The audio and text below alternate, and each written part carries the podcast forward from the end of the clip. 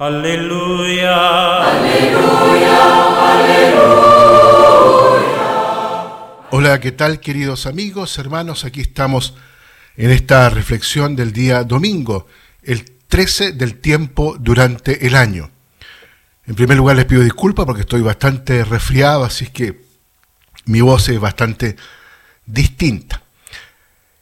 Hemos terminado ya la secuencia de las grandes fiestas después del misterio pascual estuvimos, ¿cierto?, Pentecostés y el domingo pasado Corpus Christi. Y ahora retomamos nuevamente el tiempo ordinario. Y lo hacemos con Lucas 9, del 51 al 62. Todos los estudiosos de la Sagrada Escritura están de acuerdo en mostrar la importancia de este texto dentro del conjunto de la obra del evangelista San Lucas. El versículo 51 marca el comienzo de un camino que termina con la insondable compañía del Padre. El camino tiene, por supuesto, un trazado físico, pero es ante todo un arquetipo, un modelo. Lucas va a ir exponiendo rasgos del caminar cristiano. Con esta página comienza la parte central de la narración de Lucas, en total casi 10 capítulos, para hablar del viaje o subida de Jesús a Jerusalén.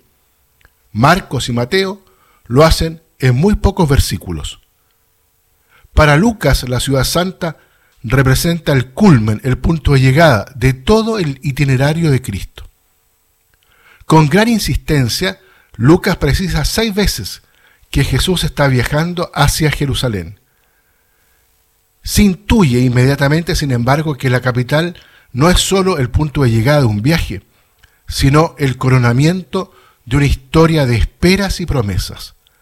Jesús llega finalmente a Jerusalén, pero sólo para cumplir a través de su pasión, muerte y resurrección su éxodo hacia el Padre. Viaje ideal y real al mismo tiempo. Así pues, la historia termina en Jerusalén y vuelve a partir de Jerusalén. Y es saliendo de aquí cuando los apóstoles deben hacer éxodo para llevar la alegre noticia hasta los confines de la tierra. Jerusalén será el centro de los eventos sucesivos de la salvación.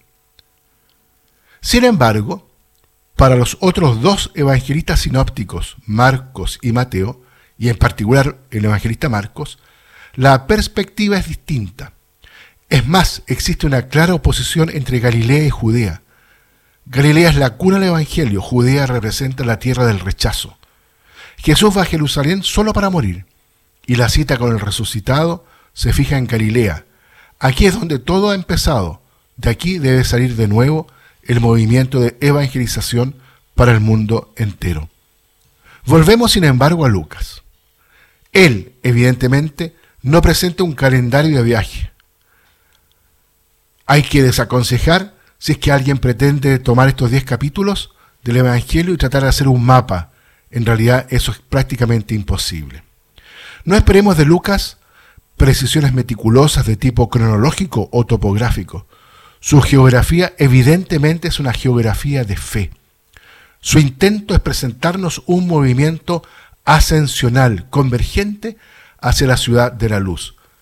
Y en este extraño e interminable itinerario, Lucas introduce narraciones de sucesos diversos, milagros, instrucción a los discípulos, predicaciones a la multitud, tensiones del maestro con sus adversarios.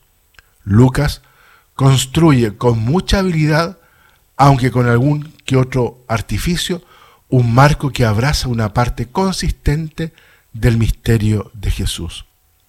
En el fondo del cuadro se perfila ya la sombra inquietante de la cruz. Pero miremos el sentido del Evangelio este día. Jesús llama a seguirle, pero seguir a Cristo implica la vida entera, no solo algunos momentos o alguna zona de nuestra existencia. Lo que el profeta no podía exigir en la primera lectura por ser un hombre, Cristo sí puede por ser el Hijo de Dios. Más aún, no hay otra manera de seguir a Cristo. El que mira hacia atrás no es apto para el reino de Dios, nos lo dice. El seguimiento de Cristo solo puede ser incondicional. No caben rebajas ni descuentos. El seguimiento de Cristo no es una cuestión de negociaciones. Poner condiciones es estar diciendo no. es ya dejar de seguirle. Cristo lo ha dado todo y lo pide todo. Y esto es lo que implica ser cristiano, un seguimiento incondicional. No hay dos tipos de cristianos.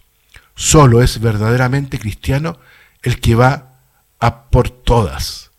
Cristo comprende, sin embargo, la debilidad humana y los fallos motivados por ella, pero no acepta la mediocridad, por sistema.